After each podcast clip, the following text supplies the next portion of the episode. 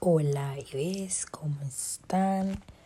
Bueno, pues yo todavía como que no le he puesto un nombre a esto, entonces pues vamos a dejarlo que fluya. Em, pues estoy ahorita mismo como que acostada y se me vino a la mente como eh, cuando los manes se están cayendo, pero pues no entendés por qué te están cayendo. Bueno, pues voy a hablar como que de una experiencia que me pasó súper hace poquito. Obviamente me voy a reservar nombres porque, ajá, pues hace mucho rato como que había un man que siempre me respondía a las historias, pero yo estaba como súper X, no estaba como captando la atención ni nada de eso. Pero pues, ¿qué es lo que pasa? Que a veces uno no llega a distinguir o a identificar cuando realmente una interacción o si las personas se están cayendo realmente es eh, pues con qué intención. O sea, pues me enredé, ni siquiera sé qué estoy diciendo. Es como que uno no llega a identificar de qué manera está cayéndole la persona o para qué te está cayendo. Bueno, creo que eso. Lo digo porque, porque pues hay como muchos métodos de gusaneo o de caer o como que tampoco todo se resume definitivamente a que la persona te está cayendo o como que simplemente te va a mandar a la friendzone o quiere que seas su amiga.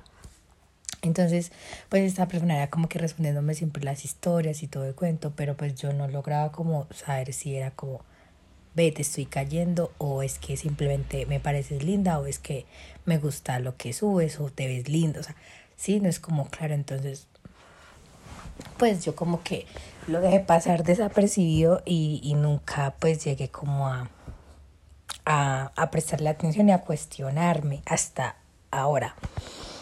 Hasta que me atreví como a decirle hola, que no sé qué, y pues la conversación se fue por ahí y no sé qué, y bla, bla, bla. Y eso ya es como otro cuento, pero al final es como eso.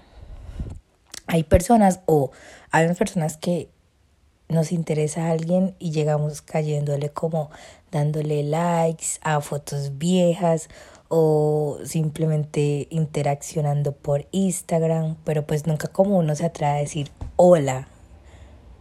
Pues no sé si les ha pasado porque a mí sí me pasa cada rato. Entonces, eso es lo que pasa.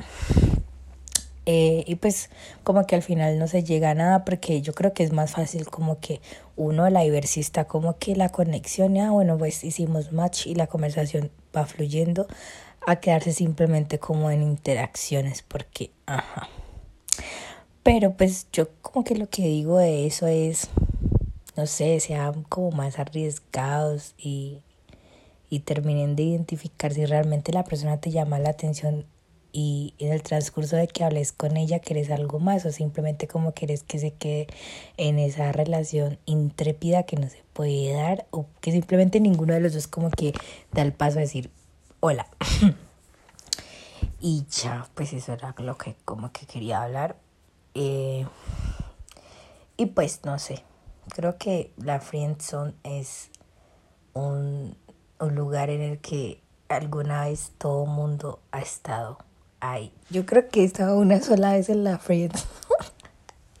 y esa historia es súper chistosa, pero es como que éramos súper buenos amigos, pero a mí obviamente el man como que me gusta y yo no sabía. O sea, porque es que, ¿qué pasa? A veces las señales que te mandan las personas o los manes específicamente, pues como que no las identificas porque son muy confusas y te llegan como a confundir entonces como que el man me trataba súper, estaba súper pendiente de mí, era como que, ay, ve, eh, ¿cómo estás? ¿Cómo amaneciste? Que no sé qué, salgamos, veámonos. Y yo era como, pues, marica, eh, definite, somos amigos o qué es lo que pasa. Hasta que llegó en un momento en que, o sea, llegó al punto en que sí, nos comimos, bla, bla, y, y ya luego me sale como que no, yo no estoy buscando una serie, yo te veo como amiga, que no sé qué yo, pero pues, o sea, yo siento que a veces uno no se puede anticipar al daño, pero sí puede evitar ciertas cosas. Y si vos desde el principio ves a alguien como amigo, es como que mantenente en esa línea y no hagas cosas que como que puedan confundir a la otra persona, porque a la final siento que puede ser como más que eh, a vos que lo estás haciendo como que es el daño que le puedes generar a otra persona y la confusión, o sea, como que la incertidumbre, es como que estás mandando señales erróneas, si no te gusto, si no quieres nada conmigo, entonces ¿por qué pues me llevas a tu casa y me estás besando y terminamos comiendo para luego decirme como que no, no quiero nada con vos? Entonces yo creo que hay que cuidarnos mucho de eso y hay que empezar a ser como eh, más responsable sexo y sentimentalmente, afectivamente, con las personas que nos rodean y como que ser claros con eso. Si yo desde el principio te veo como amigo, ok, that's the thing, y no va a pasar más nada porque ya me metí en la cabeza como que vamos a ser amigos. Y no es más.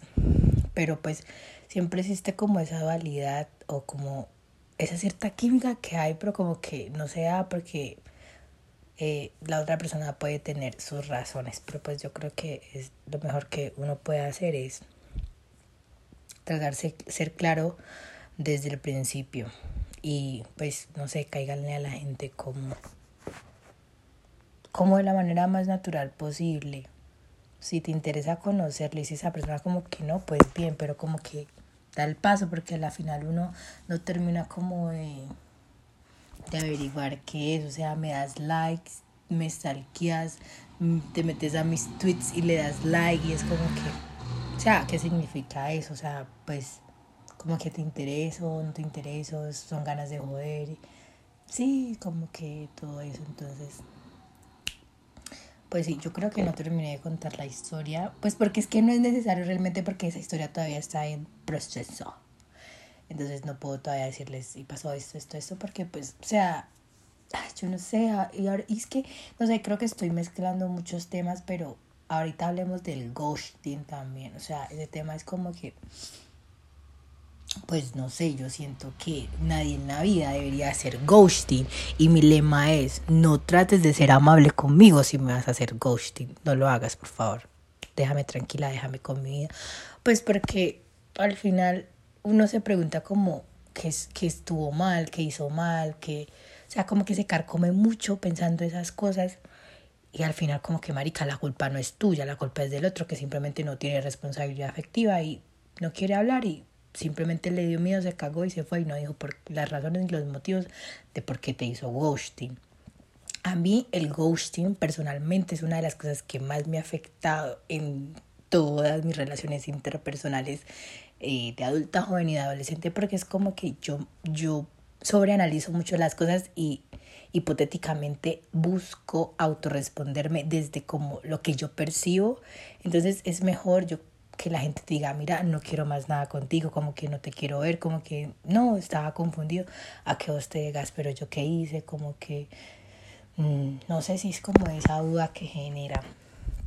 Entonces yo o sea, de verdad, no, es como porque el ghosting es como que la gente te empieza a hablar súper bien y de un momento a otro, como que poquito a poco, o sea, yo creo que existen como dos clases de ghosting. Digámosle el ghosting severo, el ghosting crónico y el, y el ghosting crónico o el, o el ghosting progresivo. El ghosting severo es como que, pues, Mm, te, te empieza a responder seco, pero te habla. El ghosting progresivo es como que te cada día te va dejando de hablar o como se va ausentando, se empieza a demorarte a responder los mensajes y así. Y el ghosting crónico es cuando de una vez el man o la muchacha, lo que sea, desaparece de una vez por todas y uno queda como, bueno, gordo, ¿y qué es que yo hice? Estoy desubicada, pero pues Sí, yo creo que el que más duele es el ghosting crónico, pues porque uno cuando ve a alguien que progresivamente se va alejando, uno tiene como la oportunidad de decir, ve qué pasó, qué está pasando esto, pero el crónico es como, chao marica, te bloqueo de todo, te elimino en mi WhatsApp y nueva vida, adiós, los que te apagas, y uno es como que bueno, pues, y se queda uno como maquinando la cabeza, entonces yo creo que las personas deberían ser como más responsables con las actitudes que tienen con los demás, porque a veces uno no dimensiona como el daño que eso puede ocasionar en la otra persona y como la incertidumbre. Obviamente, bebés, si alguna vez les hicieron ghosting, es como que la culpa no tiene que ser necesaria tuya, no te culpes, no te carcomas, diga como que hice yo, que hice yo, sino que pues la otra persona es cero responsable y le falta madurez para enfrentarte y decirte, ve, me voy a alejar por eso o no quiero nada más contigo y ya. Yo creo que eso es cobardía.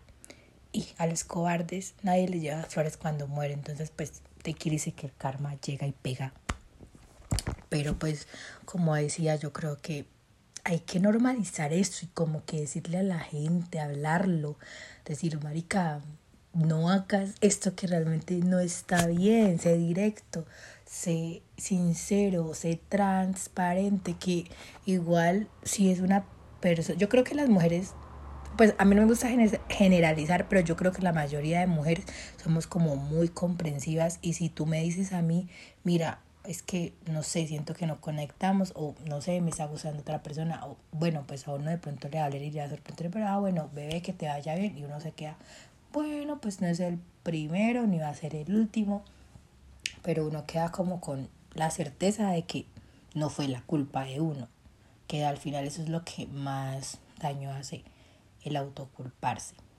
Pero pues a mí me han hecho ghosting como 1500 veces no me hacen todavía o no sé todavía pues porque pero siempre las veces que me lo han hecho es como que yo golpándome como yo yo yo. Pero pues al final como que let it go moving on y ya. Hay que hay que sanar y soltar y, y todo eso.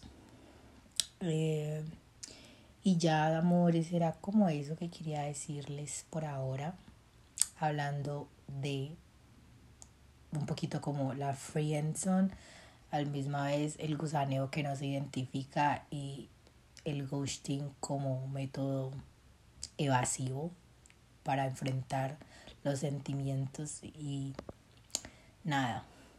Aquí terminé filosofando, saqué hasta clases de ghosting vea pues lo que hace el aburrimiento, humor. Bueno, pues nos vemos en otro capítulo. Por ahora, eso es como una prueba. Obviamente se lo voy a mandar a María, a mi mejor amigo, y ya porque esto fue súper improvisado. Yo sé que no va a quedar súper bien. Hola María, hola Andrés. La próxima, por favor, los voy a invitar al podcast para que hablemos y conversemos y filosofemos así de chévere como siempre lo hacemos y que dure un poquito más. Pero pues obviamente esto no debería hacer parte del podcast, pero pues, ajá. Los amo, chao, chao, nos vemos. Mañana tengo que levantarme a las cinco y media. Estoy aquí como una cotorra hablando de las cosas que nadie me ha preguntado. Picos.